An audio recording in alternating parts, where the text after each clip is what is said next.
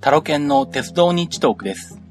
この番組は最近鉄オタに復帰したタロケンが鉄道について気ままにまったりと語る番組です。えーっとですね、今日は10月5日の、えー、ただいま午前2時49分という、なんでこんな時間に収録してるんだっていう話なんですけどもね。あのーまあ、この番組聞いていただいてるリサナーの方の中でも、今の時間帯は、えー、ネットでですね、えー、iPhone の発表を見てらっしゃる方っていうのが多いかと思うんですけども、はい。まあ、もろもろの都合でですね、あのー時間が取れないもんですから、こんな時間になんと収録しております。えーっとですね、今回ですね、久々にメールをいただきましたんで、まずはそのメールの紹介からしていきたいと思います。えーっと、出雲在住のみっさんという方から、えーメールをいただいています。ありがとうございます。えーっと、日トーク時代から聞かせていただいています。えーっと、これは多分 T&F の IT 日トークのことですね。はい。えー今、Apple 以外は聞いてますと。はい。ありがとうございます。はいえーっと、出雲市経由繰り出時期ってことで1時間半の過ごし方についてご提案ということでいただいてまして、えーっと、出雲そばですね。えーっと、羽屋さん。私のおすすめは羽屋です、あの、いわゆる鳥の羽の羽ですね。えーその羽屋というお店をご紹介いただいてます。えーただここはですね、11時開店だそうなんですね。えーで、まあ難しいですかねというふうに書かれてるんですが、えっと、出雲市市、え出雲市駅構内にも蕎麦屋さんはあります。やっぱりおすすめは割りご蕎麦です。まあそうですね、構内のお蕎麦屋さんって言ってもありますよね。あと、鉄オタ的には市畑電鉄ですね。えー島根唯一の私鉄ですと。えーっと、電鉄出雲市10時15分。えー出雲大社前に10時37分着。で、えーっと、帰りが出雲大社前11時5分発。えーで、電鉄出雲市に11時28分着と。えーいずれも、えーっと、川、川戸だったかな？川戸だったかな？ごめんなさい。ちょっと、駅名忘れちゃいましたけど、えーそこで乗り換えです。えー時間的に出雲大社参拝は厳し、えー難しいかもです。あと乗り換えずに、えー、雲州平田駅で、えー車両基地が、市畑口でスイッチバックも見れますよ。えーなんか中途半端な情報で申し訳ありません。これからも配信頑張ってくださいということで、えー、みつなさんからいただいてます。えーどうもありがとうございます。えーっと、そうですね。市畑電鉄ですね、実は乗ったことあるんですよ。いつだ？大学生た、だよな、確か。確か大学生の時に、出雲大社に行って、まあ、出雲大社に行ったというかなんだ、乗り鉄をしながらついて出雲大社に寄ってきただけなんですけど、その時に市畑電鉄一応全線乗ってたと思います。松江とかにも行ったし、あと市畑電鉄の、あのーとある駅の近くに、えー、あれなんですね。あの、ユースホテルがあったんですね。なんで、そこの駅で降りてユースホステルに泊まっ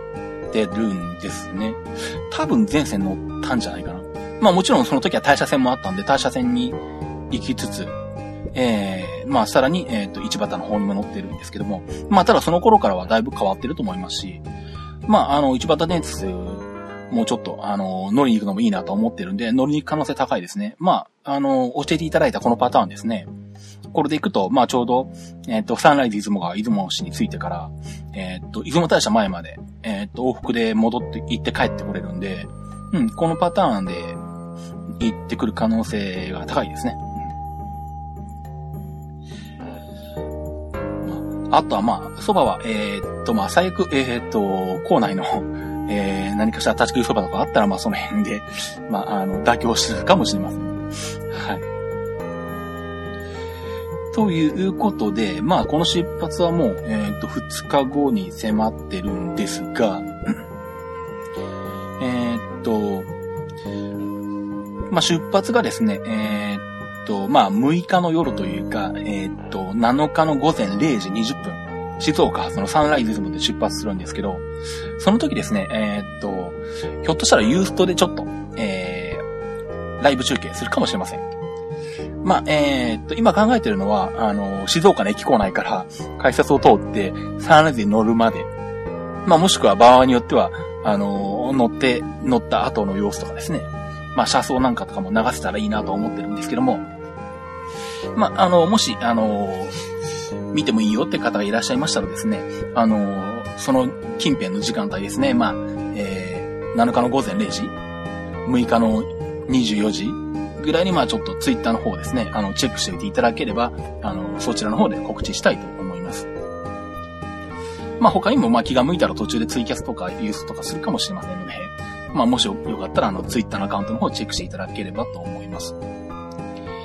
で、今回ですね、えっ、ー、と、前回に引き続いて、えー、11月、えっ、ー、と、えっ、ー、と、10月の後半から、11月頭にかけて、えー、フルムーン夫婦グリーンパスで、えー、行ってきます。えっ、ー、と、東北北海道旅行のですね、えっ、と、津軽海峡免下式。えー、これについての続報ですね。続報っていうことでもないような、自分の行く旅行の 切符の確保なんですけども えっと、まあ、とりあえず、あのー、いろいろと進展とかですね、あのー、新しい予定とかが加わってきたんで、まあ、こんな話をちょっとしたいと思います。えー、っと、まずですね、えー、っと、行きのあけぼのでチケ、えー、あけぼのの寝台券ですね。えー、っと、なんとか確保できました。えー、っとですね、発売当日の、だから、えー、っと、9月の28日の朝10時ぐらいに、えー、東静岡の駅に行ったんですけど、10時ちょっと過ぎぐらいに着いたら、結構なんだろう、窓口に並んでてですね、まあそこ二人、二つしか緑の窓口ないんですけど、で、しかもあの、そのうちの一組っていうかですね、一人のお客さんは、どうも、あの、紙を持ってですね、たくさんの、あの、列車の指定券やらないやろ、取ってたんで、で、奥さんもいたんで、多分、あの、フルムーン夫婦グリーンパスユーザーだと思います。あの、あ、結構いるんだなと思ってですね、あの、後ろからちょっと、まあ、あの、予測分かってたっていうかですね、あの、見てたんですけども、はい。まあ、えー、まあそんな感じでですね、先客がいたんで10時15分ぐらいになってやっと発見してもらえたんですけど、その段階で、えー、っと、本当はですね、B 寝台の向かい合わせの、えー、っと、下段の寝台を取りたかったんですけど、もうあの、B 寝、あの、なんだ、下段の向かい合わせは空いてないと 言われまして、なんかどうもあの、窓口氏の、あの、話によるとどうも団体客が入ってたっぽかったですね。まあ正直そこまで、あの、ないとうん、席がないと、診断が残ってないと思ってなかったんで、ちょっと予想外だったんですけども。で、まあ、えー、っと、しょうがないので、まあ、上下選んでおりまして、まあ、2号車、希望の2号車、にも空きはあったんで、あの、まあ、昼寝が入ってこないですね。えー、2, 号2号車で、えー、っと、縦に、え、っと、上下で、え、2席確保してきました。で、それとなんだ。それのさらに翌日、まあこれあの、なんだ、下手するとあの、毎日毎日、あの、見てる目うちに朝10時に行かなきゃいけないめんどくさいんですけど えっと、翌日ですね。まあこれは朝行ったわけじゃないのか。えー、っと、そう、あの、タッピ海底の見学整理券ですね。これを確保しておかなきゃいけないので えっと、まあこれは、えー、っと、まあたまたま、えー、っと、清水駅に行く用事があったんで、夕方清水駅に行って、そこのミドルに窓口で取ったんですが、えー、っとですね、タッピ書いて見学整理券くださいと言ったんですけど、あの、そしたらあの、結構あの、なんだ、年長の、あの、ベテランの、えー、っと、ミドルのある口担当の、あの、係員の方はですね、え、何ですかみたいな形で言われてですね、あの、で、ちょっと待ってくださいって奥に引っ込んじゃいましてで、ああ、多分、電話で確認してるんか、マニュアルを探してるのかな、みたいな感じだったんですけど、あの女マニュアルっぽいのを持ってきてですね。で、まあ、なんとかマルソンを叩きつつ、えー、っと、で、しかもあの、マルソンどこに入ってるかよくわかんない様子ですね。結構若い、あの、駅員の方が、多分ここじゃないですかとかって企画乗車券のところポンと押したらあったり、あってですね。で、なんとか派遣してもらったんですけど。まあ他にもあの合わせて、あのスーパー白鳥の指定券とかですね、あのー、発見してもらうものがあったんですけど、まあ、そのね、あの、ベテランの、あのー、方は、まあ、他にやることがあったのか、最終的にはその若い係員の方に、あのー、ちょっと変わってくれと言ってですね、交代して奥の方に引っ込んでしまわれたんですが、あのなん、まあ、その、交代する際にですね、あの、多分お客さんの方が詳しいから、お客さんに聞けばいいよみたいな感じのことを言われてですね。まあ、あのまあ、ぶっちゃけ言うとあの、昔からよく言われるんですけどね。この手のことをやっていると。まあ、あの、JR の、あの、指定券なり切符なりで、まあ、でも、こうやって言われたのも、まあ、結構、10年ぶりぐらいかもしれないですけど。久々に言われたなとか思いましたけどね。はい。で、まあ、そこで、えっ、ー、と、スーパー白鳥の、あの、指定券やらグリーン券やらも、まあ、一緒に出してもらってですね、とりあえず翌日29日の分は全部確保してきた、えー、することができました。で、その後ですね、その後特に今のところ、えっ、ー、と、中間の工程は、えっ、ー、と、指定権とか抑えてないんですけど、えっ、ー、とですね、まあ、前にお話した予定では、えー、翌日、えっ、と、30日ですね、えっ、と、ま、函館に泊まった翌日朝に、えっ、と、朝一に行ってから、えっ、と、盛岡まで移動して、盛岡で、え泊まるよというふうに言ったと思うんですけど、えっ、と、ちょっと一個ニュースが入ってきまして、どうもあの十和田観光電鉄がですね、廃止になりそうだというのがですね、ネットで上がってまして、まあ、えー、どうも話によると、東北新幹線の新青森が、開業してからですか？まあ実際はまあもっと前の段階からかもしれないんですけども、あれか、八戸まで開業してからっていうことか。そうですね。影響があるっていうことは。うん、八戸開業以降、あのー、逆に、えっ、ー、と、利用者が減ってしまったと。で、まあ地元にあの支援を求めたけれども、まあ地元からはまあそれは、え、っと、まあ民鉄というかまあ市企業にあの公的税金を投入することはできないみたいな理由でまあ断られてしまったと。で、まあこのまま行くとまあ廃止になる可能性が高いというニュースが上がってまして、まあ、十和田観光ですね、本当は最初から乗りたいなと思ってたんですよ。ただやっぱりあの、なんだろう。新幹線で移動することを考えると、あの、行きにくい位置にあるんですよね。十和田観光の、あの、なんだ、まあ始発というか、まあこっち側、えー、っと、まあ JR じゃなくて青森鉄道になってるんで、青森鉄道との接続駅は三沢なんですよね。そうするとまあ新幹線の、との接続駅が八戸なんで、まあ例えば盛岡側から行くとすると、盛岡から八戸まで新幹線で行って、そこから青森鉄道で三沢まで行って、で、やっとそこから十和田空港に乗れるっていう感じになってくるんですね。で、新幹線としては、えっ、ー、と、八戸の次に七戸十和田って駅があるんですけど、これは他の鉄道に接続してないんで、あのまあ、行くとしたら、まあ、多分観光客というか、十和田市周辺のお客さんは多分、七戸十和田からバスとかで行っちゃうんでしょうね。まあ実際白瀬十和だから、この十和田観光の終点の十和田市までバスが出てるんで、まあどうしてもそんなこともあって逆に、あの、新幹線が来たことでまあ、利用者が減ってしまったって、そっちの方に流お客さんが流れてしまって利用客が減ってしまったってのことのようです。で、まあこれはちょっと、えー、っと、なくなりそうだと聞いてはですね、乗らざるを得ないので、えー、まあ後悔したくないですから、あの乗ってくることにしまして、まあちょっと何パターンか考えてはいるんですね。あの、工程の中でいくつか寄れる、寄れそうなところはあるんですけど、まあただ、えー、っと、まあ一番最初のパターン、一番最初の方で乗るパターンとして、その、函館から盛岡に移動する間に乗るっていうのを、えー、っと、一個考えてあります。まあこれが函館を昼過ぎに出る、スーパー白鳥に乗って新青森まで行き、えー、っとですね、そっから、えー、っと、東北新幹線の流行ってで、七戸十和田まで行き、で、さっき言った七戸十和田から、えー、十和田市まで、十和田観光電鉄のバスが出てるんですね。これで十和田市まで行って、えー、そうすると16時20分発の、えー、っと、十和田観光電鉄の三沢駅に乗れるものですから、まあこれに乗って三沢へ来て、で、えー、っと、青森鉄道で八戸まで出て、そこからまた、えー、っと、新幹線で盛岡と。まあそうすると盛岡に6時半くらいに着けるんで、まあ、あとは函館にを出る時間なんですけどね、もっと遅い時間になれば、まあ、もうちょっと後の工程の中で回るパターンにするかもしれませんけど、一応まあ、何かしらの形で、えー、っと、十和田観光電鉄には乗っていきたいと思います。あと、えー、っと、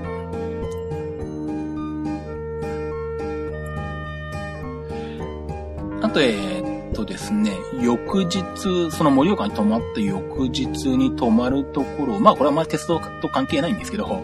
えー、っと、以前は、えー、宮古に泊まると言ってたんですけども、ちょっとこれ変更しまして、あの、流泉堂っていうところがあるんですね。あの、岩泉線の終点の岩泉からちょっと行った先に流泉堂温泉っていう、まあ温泉地があって、まあそこにホテルが2、3軒ぐらいあるもんですから、まあ、最初宮古で泊まろうと思ってたんですけど、あの単純に朝盛岡を出て、まあ宮古まで行って、そこから三陸鉄道で大本まで往復して戻ってくると、宮古に着くのが3時4時ぐらい ?3 時ぐらいか。で、正直宮古の周辺ってあんまりやることがないので、あのまあ、どうしようかなと思ってたところがあってですね。まあ、最終的には、えー、っと、まあ、いっそのこと流線道まで、ば、まあ、バスを使えば行けるんで行っちゃいということで、まあ、そっちの方に泊まることにしました。なので、盛岡を11時4分の快速リアスで出て、宮古に、えー、13時3分に着いて、7分乗り換えで三陸鉄道に乗って大本に着いて、まあその後、えー、っと、大本から宮古に折り返すんじゃなくって、えー、っと、バスですね。岩泉自動車運輸バスっていう名前なのかなで、えっ、と、岩泉駅前行きっていうバスがあって、これで流線道まで行けるので、これで流線道まで行って、まあ、えー、流線道の方のホテルに泊まってこようと思ってます。まあ、これもですね、本当言うと、あの、岩泉線に乗りたいんですよね。まあ、今は、あの、以前の、あの災害で、バス代行になっちゃってますんで。まあ、ね、あの本当でしたら岩泉線に乗って、で、流線道に泊まるっていうのがベストなんですけど、まあ、あるいは逆に流線道まで行って、岩泉線に乗ってくるっていうのがベストなんですけど、まあ、今回は残念ながら、まあ、流線道から、まあ、盛岡まで、あの、バスが出てるんで、まあ、それで盛岡に戻ってくる予定です。まあ、えー、っと、そんなところかな、今のところは。あ、あとそうだそうだ。えー、っとですね、帰りなんですが、えー、っと、当初はですね、えー、っと、まあ、一番最後に泊まるのが横手なんですけど、まあ、横手を、まあ、朝、まあ、午前中に出て、まあ、どうでしょう。まあ、気が向いたところにふらっと行くか、まあ、湯沢あたり行って稲庭うどんを食べるかしつつ、まあ、山形新幹線か秋田新幹線で帰ってこようかと思ってたんですけども、えっ、と、ちょっと欲を出しまして、えっ、と、その夜の、えっ、と、上りの日本海に乗ることにしました。えー、まあ日本海、えー、ご存知の通りですね、えっー、大阪青森間を結んでいる、まあ、ブルートレインですね。と、まあ、現在では1日1往復しか走ってないんですけども、えー、っと、日付で言うとだから11月の2日の夜かな。えー、っと、これの、えー、っと、美寝台、えー、の、えー、こちらの方は、えー、向かい合わせで下段を取れたので、まあ、えー、っと、切符は一応青森から確保してるんで、青森から大阪まで取ってあるんですけど、まあ実際に乗るのは途中からになるかもしれないです。まあ本当は、あの、途中からの反則的なところあるんですけどね、まあ、あの、料金的にも変わりはないですし、まあ、今回の場合は特に、あの、フルムーンなんで、まあそもそも料金も何もないんですけど。で、まあ、そうするとまあ横手から、えー、まあ、秋田、もしくは、秋田と青森の間のどっかまで行くんですけど、一応まあなんだろう、ひな市鳥っていうのかなあの、秋田の方の、あの、鶏肉の、まあ、名産品ですね。まあ、それが、まあ、食べたいなっていうのがあってですね、どうも調べると、大館が、あの、まあ、発祥の地というか、まあ、一番のこの、あの、まあ、有名店の本店があるところらしいんで、まあそこに行く可能性が高いんですね。で、そうするとまあ大館丸どう行くかって話になるんですけど、えっとまあこの時最終日までに、えっと十和田観光に乗れてれば、できたら花わせに乗りたいなとちょっと思ってます。なんでそうすると工程としては、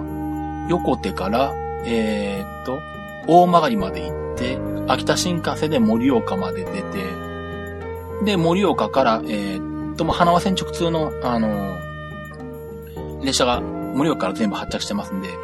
あのー、前回の、あの、恋する旅鉄道を聞いていただいてるかった方は、あの、ご存知かと思うんですけど、ちょうどいいタイミングで花わせの話が出てきましたんで、あの、ふむふむと思いながら聞いてたんですけどね。はい。あの、花合わせの列車は全列車、えっ、ー、と、盛岡から、えっ、ー、と、えー、IGR、えー、岩手銀河鉄道を、えー、通り、えー、高馬から花合せに入っていくっていう列車になってるんで、えー、盛岡発、えー、大館行きのですね、花合わせの列車に乗って、まあ、大館で着というパターンを考えているんで、まあ、その通り行ければ、花合わせも乗ってこれる予定です。はい。ということで、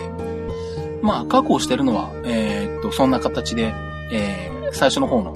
函館までに着くところと、えー、っと、まあ、日本海だけなんですけれども、うん。まあ、そうすると結構なんだろう。静岡から東京を通り、上越線を通り、えー、青森まで行って、青函路トンネルを通り函館まで行き、で、また、北東北に戻ってきて、で、さらに、えー、日本海側を通って大阪まで行き、まあ、帰りは新幹線、光で帰ってくると思うんで、えー、光で静岡まで帰ってくると。結構な距離の工程になりそうな感じですね。まあ、あの、フルムーンを、まあ、フルに発揮した ような工程になりそうな感じですね。はい。まあ余談なんですけど、あの日本海で大阪に着いた後ですね、うん、その日が、えっ、ー、と、祝日になっててですね、えっ、ー、と、プロレスの興行が大阪であるんで、多分、あの、プロレスを見てくると思います。あの、その辺、あの、詳しくですね、あの、プロレス日トークの方聞いていただければ、あの、話があると思いますんで、はい。ということでですね、えー、っと、まあ、今回は、えー、10月後半から11月にかけての、えー、東北北海道旅行のお話と、あとは久々にいただいたメールのご紹介でした。えー、では、キプチのコーナーに行きたいと思います。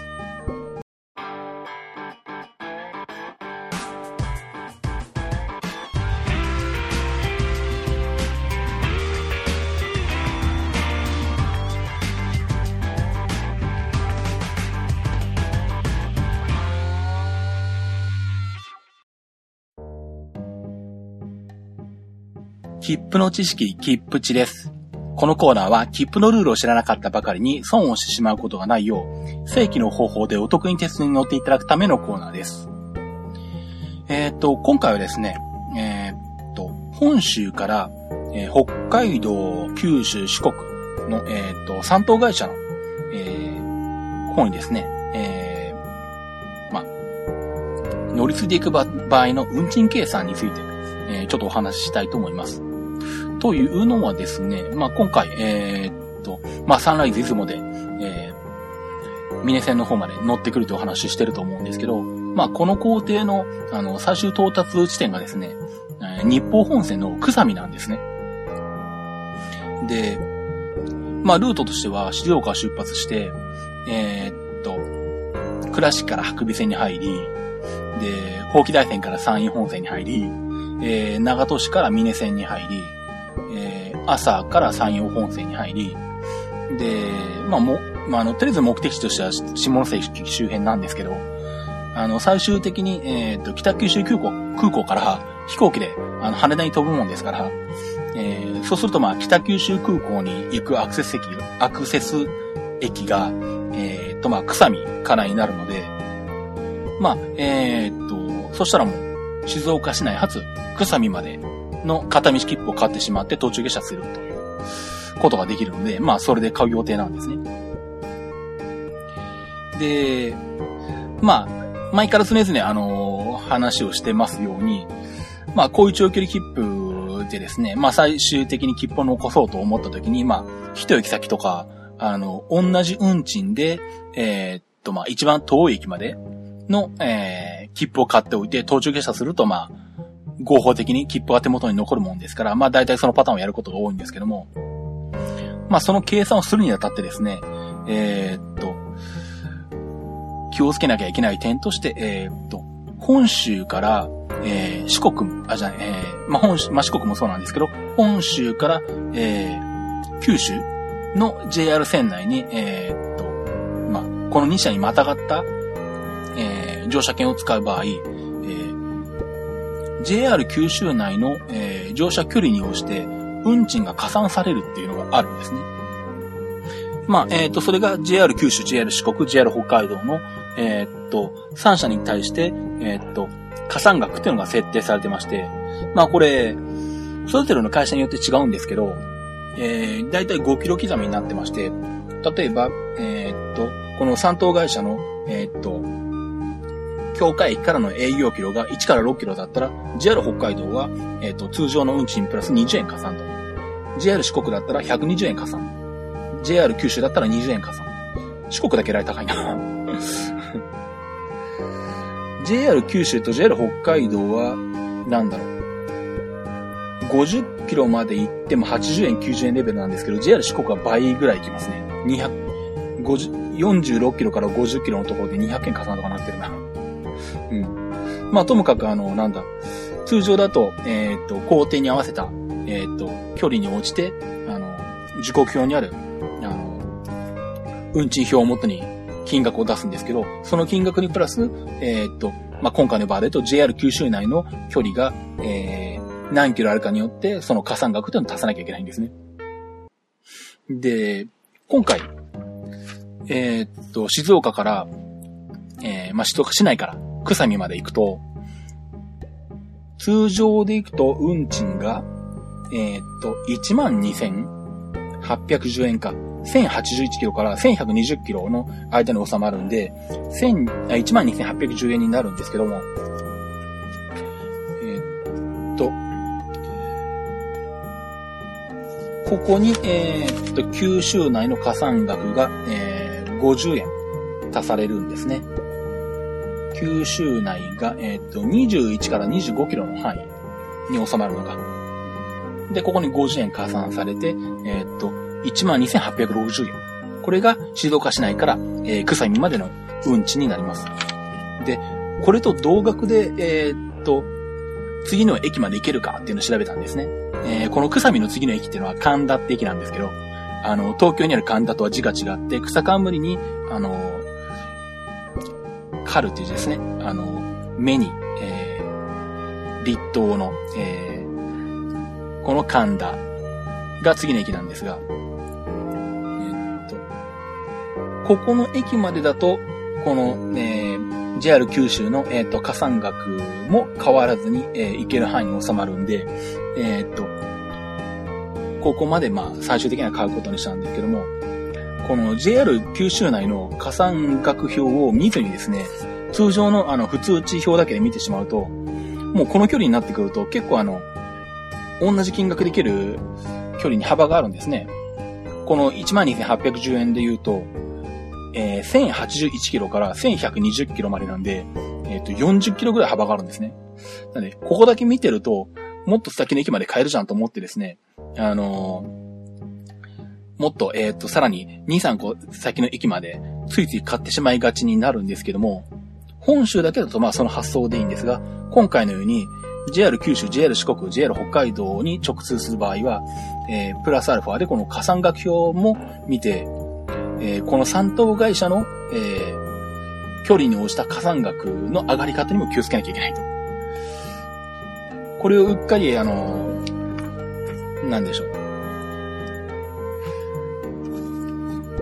まあ、本来降りる駅よりも、えー、10キロ、20キロ先までの切符を買ってしまうと、通常の普通運賃表では同じ幅の中に収まるけれども、えー、JR 九州の、えっ、ー、と、加算額表で、えー、次のところに、えっ、と、次の金額のところに行ってしまって、えー、金額が上がってしまうってことがあるんですね。まあ、実際は上がってしまってもこれ、えっ、と、JR 九州とかだと、えー、10円とか20円とか範囲なんで、そんな大した額ではないんですが、まあ、えー、ただ、本州と、まあ、三等会社と、こう、2社にまたがる、えー、運賃ですね。これの計算に慣れていないと、えー、っと、うっかりと見落としてしまう、えー、ポイントになってきますんで、まあ、今回はこの辺を、えー、取り上げてみました。えー、まあ、逆に言うとですね、あのー、まあ、三等会社と、あのー、本州のですね、あの駅をですね、普段こう、よく行き来してる、えー、方はですね、あのー、まあ、知らず知らずのうちのこの加算額ってのはってるんですね。うん。まあ、これもあの、なんでしょう。まあ、どうしてもあの、本州の、あの、JR 東海とか JR 東日本とか、JR 西日本と比べたら、まあ、えー、JR 北海道、JR 四国、JR 九州の三等会社は、あの、営業効率がこう、営業効率を上げるのが難しくて、まあ、えー、まあ通常のあの、本州の、えー、3社と、まあ、同等の運賃体系だと、まあ厳しいっていうのもあって、まあ、こういった加算額というのが設定されてはいるんですけども。なんで、まあ、えっ、ー、と、時刻表のピンクのページのところですね、運賃のところをもうちょっと見てもらうと、あのわかるんですが、まあ、今回ご紹介したのは、本州から、えー、この JR 九州などの三等会社にこう、えー、またがって乗る場合の運賃の算出の仕方なんですけども、えー、っと、またこれとは別にですね、JR 九州内だけとか、JR 四国内だけとか、JR 北海道内だけとかの、えー、っと、乗車の場合は、えー、通常の、あの、普通地表から算出するのとは別の算出方法になるもんですから、その辺もあの、慣れていないと、あの、間違った金額を計算してしまってですね、あの、窓、窓口に行って実際に買うときにあれっていうことになってしまうんで、まあ気をつけていただければと思います。まあ、あと、まあ今回はたまたま絡まなかったんですけど、本当はこれでさらにローカル線が入ってたりすると、うんと、幹線と地方交通線の、あの、金額設定にも差があるんで、あの、実キロと運賃計算キロっていうのが出てきてですね、実キロじゃなくて運賃計算キロで計算しなきゃいけないとかいうのもあるんで、さらに複雑化するんですけども。まあ、あの、今回あの、ミネ線が、えー、っと、まあ、イメージからすると地方交通線になってて、それに当たりそうなんですが、ミネ線ってあの、以前の貨物輸送の、あの、関係もあって、感染扱いなんですね。なんで、あの、地方交通線じゃないもんですから、まあ、今回はたまたま全経路は、えー、っと、感染でという運賃計算機ロってのを持ち出す必要はなかったんですけども、はい、結構その辺全部出てくるとかなり複雑になってくるんで、あの、自分で運賃計算される方はですね、あの、まあ、ちょっとピンクの、時刻表のピンクのページをですね、読み込んでですね、えっ、ー、と、この場合はこのパターン、この場合はこのパターンっていうのを、まあ、えー、ちょっと頭にしっかり入れて計算していただければと思います。まあ一番いいのはあれですね。あの乗り換え案内とかああいうのの類で答えするのが一番いいのかもしれないんですけど、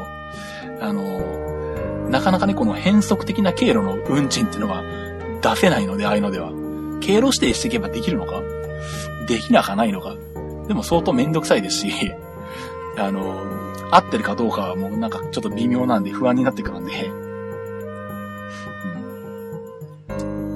まあ、えー、なかなかこういう複雑な経路の場合は、まあ、自分で計算して、まあ、確認しておくのが、まあ、一番いいような気がします。まあ、でもあれですね、あのー、まあ、今回フルムーン夫婦グリーンパスが、まあ、結構高額な10万クラスの切符なんで、あの、まあ、それと比べれば大したことないんですけど、まあ、片道乗車券の乗車券だけで1万円超ってもなかなか買う機会は多くはないですよね。うん、距離にして1000キロ以上ですか。これも有効期間が7日間になるのかな。うん、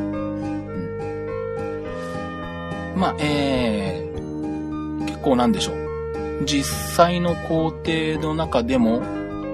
7、8、9? まあ実際列車に乗るのは9日間だけか。うん。まあ、えー、まあでも多分改札口を通るのはその1日前とかになる可能性が高いんで、4日間ぐらいあるのかなうん。まあ、えー、実際切符を使う日数もそこそこ、えー、の日数にまたがってるんですけど、まあさすがにこれだけ距離が伸びると、まあその辺も気にせずに、あの、切符自体も1日前ぐらいに買っても全然問題ないぐらいの有効日数がありますね。まあ、あの、まあちなみに打足なんですけど、えっ、ー、と、くさみに22時27分に着けばいいのかな？最終で。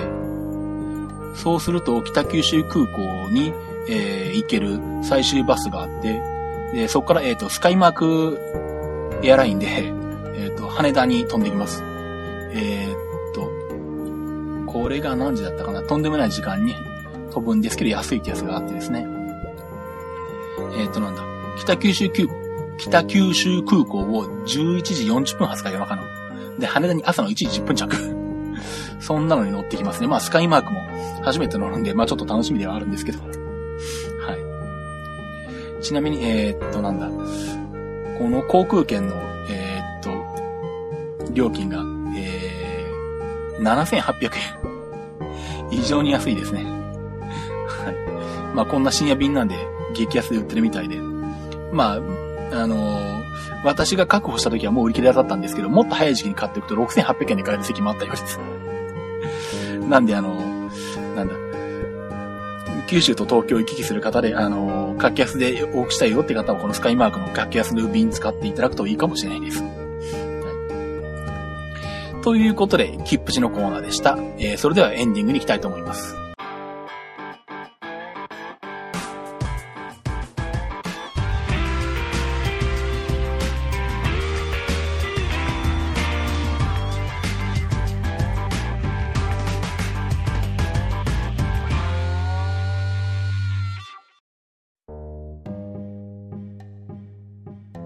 えー、っと、エンディングです。えー、っと、以前も、えー、お話しましたようにですね、11月5日に、えっと、Apple Store 銀座で、ポッドキャストアワード2011というイベントが行われまして、まあ、その中に、えっと、出演者として、え出ることが決まっております。で、まあ、このイベントに関しては無料ですんで、あの開始がいつだったっけ1時からだったかな？忘れちゃいました。ごめんなさい。あの、英語でポッドキャストアワードで検索してもらえれば、ホームページ出てくると思いますんで、すいませんけど確認していただいて、あの、気が向けば、あの、寄っていただくと、あの、タロケンこんな顔ネースなんだ、ぐらいな感じで 見ていただくことが、まあ、できます。まあ、ただし、あの、視点時間が、25分か30分ぐらいかな。あの、前半の方になると思うんで、後半の方になってくると、えー、ちょっと顔が見えないかもしれませんが。まあその辺、どこまで自分が出ることなのかまだちょっと把握してないんで、すいません。あの、なんとも言えないんですけど、まあもし、あの、タロケンの顔を見てやろうという方がいらっしゃいましたら、まあ前半の時間帯に来ていただいた方がいいかと思います。で、えー、っと、まあこのポッドキャストアワードの方で、今アンケートっていうのをやってまして、まあこれは実際にあのイベントにあの来られる方も、まあ来られない方も、あの、まあ関係なくですね、あの、参加していただける、あのネット上のアンケートなんですけども、まあもしよろしければ、IT マ IT についての感想とかですね、あの、まあ、こうした方がいいんじゃないのとかですね、まあもしくはあの、苦情とかですね、ありましたら、あの、何かしら書いていただけると、えー、嬉しいです。えー、ということで、えー、私、タロケンの、えー、っと、ツイッターの、えー、アカウントの方言っておきます。アットマーク、タロケントーク。アットマーク、t-a-r-o-k-e-n-t-a-l-k。あと、えっ、と、鉄道日トークのハッシュタグがありまして、ハッシュタグの方は、シャープトレイン NT になります。シャープ t-r-a-i-n-n-t。で、あとですね、あの、まあ、Facebook とかもやってますし、一応 Google プラスも登録はしてます。で、Facebook の方で、えー、っと、まあ、友達申請とか、もしあの、ご希望ありましたら、あの、出していただければ、えー、っと、基本的には、えー、っと、皆さん承認させてもらうつもりではいます。ただ、あの、なんだ、あの、まあ、いわゆる数稼ぎのやつとか、あの、明らかにスパムっぽいやつとかは、あの、みや、あの、承認しないこともあるんで、まあ、できるだけなんでしょう。あの、プロフィールのところに、あの、ポッドキャストをよく聞いてます的な感じとか、あと鉄道が好きな感じとかの、あの、雰囲気が醸し出されていれば、あの、無条件で承認しますんで、もしくはあの、なんアップル好きとかね、プロレス好きとかね、うん。あの、リスナーさんっぽいなとか、まあ、あの、共通の、あの、興味があるなってことが、えー、あの、雰囲気が醸し出されるプロフィールになってましたら、あの、即決で、あの、承認させていただきますんで、まあ、できたら、プロフィールのところに、まあ、何かしらそういう記述をちょっと書いていただくか、まあ、もしくは、あの、なんだ、承認しないとメッセージ送れないのか。うん、まあ、何かしら、えっ、ー、と、ツイッター側からでもいいですし、まあ、メール側からでもいいんで、あの、これこれ、こういうもんなで承認し、えー、してほしいよってことをお知らせいただければ承認させていただきます。Google プラスの方も、あの、あ、あれはあれか。サークルは勝手に入れられるから関係ないのか。まあごめんなさい。正直 Google プラスはほとんどあの、触ってないので あの、ポッドキャストの配信の通知ぐらいしかやってないもんですからあの、すいません。放置してあるあの、ほとんど放置になってるんで、あの、自分のサークルに入れるとかっていうのもほとんど やってないに等しいんですいません まあ、ただ、時折見てはいるんで、で、何かしら、あの、書き込みがあれば分かるようにはしてあるんで、あの、何かありましたらどんどん書いていただいて構いません。まあ、あとあの、あの、鉄道日トークの方のメールフォームの方からもちろんメールの方も、あの、受け付けておりますんで、あの、何かしらありましたら、あの、メール送っていただければと思います。まだまだあの、東北の方、の、情報とかですね、あの、おすすめのお店とかですね、あの、なんだ、わんこそばここがいいとかですね、ここの駅に行くんならここに行った方がいいよとかですね、あの、なんだ、横手焼きそばのおすすめのお店とかですね、あの、稲庭うどんのおすすめのお店とかですね、あの、ひな一鳥はここがいいとかですね、あの、食べログなんかではわからない情報とかありましたらあの、教えていただければと思います。ということで、えー、鉄道日トークでした。それでは、また。